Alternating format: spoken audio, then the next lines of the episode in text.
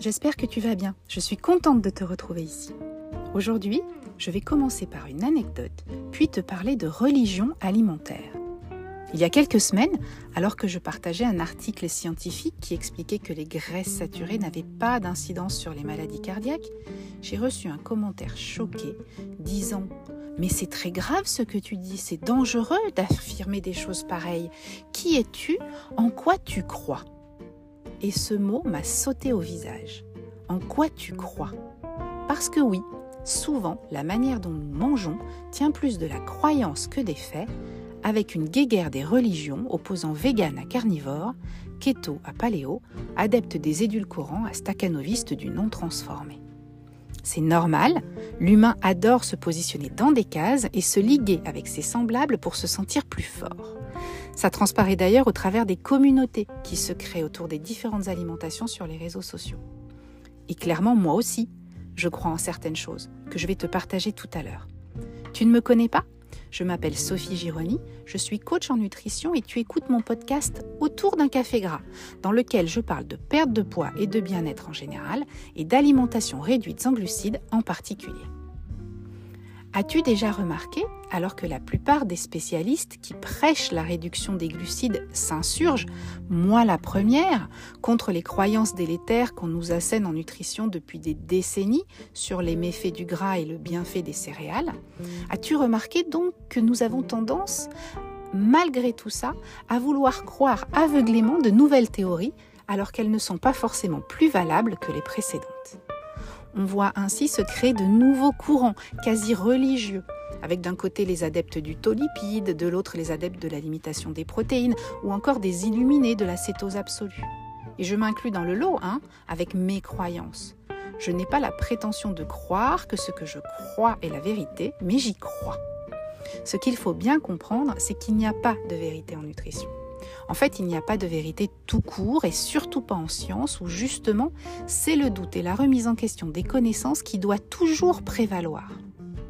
On trouve autant d'études sur les méfaits du gras que sur ses bienfaits, autant d'études sur la nécessité de consommer des glucides que sur leur inutilité, autant de recherches sur les effets de la viande démontrant qu'elle est cancérigène que d'autres démontrant qu'elle est primordiale. Pourquoi? Parce que les études nutritionnelles sont très complexes à mettre en place. Impossible de créer des échantillons représentatifs de plusieurs milliers de personnes et de les étudier à très long terme tout en ayant une maîtrise totale de leur environnement, de leur alimentation globale, de leur mode de vie. Au mieux, les résultats sont tirés d'expériences à court terme ou d'essais sur des rats, au pire, sur du déclaratif. C'est ainsi qu'on se retrouve avec des études permettant de corréler des faits qui deviennent des vérités en matière de causalité. Un peu comme si on disait que 90% des décès se produisant à l'hôpital, c'est l'hôpital qui est en cause dans 90% des décès. C'est débile, hein? Pourtant, c'est ce qu'on affirme quand on dit par exemple que les gens qui souffrent de cancer colorectal consommant plus de viande rouge que la moyenne, c'est forcément la faute de la viande.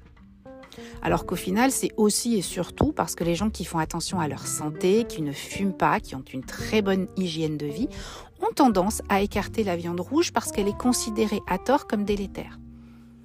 C'est une croyance bien plus que des faits, parce qu'aucune étude ne sera en mesure de prouver que des gens qui auraient une très bonne hygiène de vie toute leur vie, tout en consommant de la viande rouge toute leur vie, seraient plus ou moins sujets au cancer colorectal. D'ailleurs, depuis, d'autres études semblent démontrer que c'est surtout la consommation de viande transformée, donc de charcuterie, saucisses et autres salamis qui seraient en cause. Et même si ça paraît très crédible, on oublie aussi que les gens qui consomment plus de viande rouge et de charcuterie sont également ceux qui les accompagnent plutôt avec des frites et une bière qu'avec du brocoli. Bref, ce n'est qu'un exemple parmi d'autres. Tout ça pour arriver à la réponse à cette question. En quoi tu crois parce que oui, au final, moi aussi j'ai quelques croyances en nutrition qui s'appuient sur des faits, des études, des expériences, des constatations que j'ai faites au cours de ces 17 années à m'intéresser à l'alimentation et à son impact sur le métabolisme mais qui restent des croyances. Et bien entendu, mes croyances ont évolué et évolueront encore parce que je garde l'esprit ouvert et que chaque jour, je constate au travers des personnes que j'accompagne à quel point tout le monde est différent. Mais ça reste des croyances. En quoi je crois donc? Je crois en l'importance d'une alimentation saine, variée et individualisée. Parce que nous sommes tous différents et qu'une seule et même manière de manger ne peut pas fonctionner pour tout le monde. Je crois en l'éviction maximale des produits transformés. Depuis les huiles trans aux céréales raffinées, en passant par les édulcorants et les farines de substitution, parce qu'elles restent inflammatoires. Je crois en la diminution des glucides que nous consommons de manière bien trop importante depuis quelques décennies sous forme de pain, pâtes, pizza, pâtisseries et autres snacks, glaces, crèmes dessert et barres de céréales. Je crois en la nécessité de consommer des protéines d'origine animale parce qu'elles constituent la base de l'alimentation humaine depuis des centaines de milliers d'années et qu'elles restent, quoi qu'on en dise, la meilleure source d'acides aminés et d'acides gras essentiels à la santé. Enfin, je crois en la discipline et la responsabilité individuelle. Personne ne prendra soin de ma santé à ma place. Et si l'on n'est pas responsable de ses problèmes métaboliques, on est toujours responsable des actions qu'on mène pour tenter de les résoudre.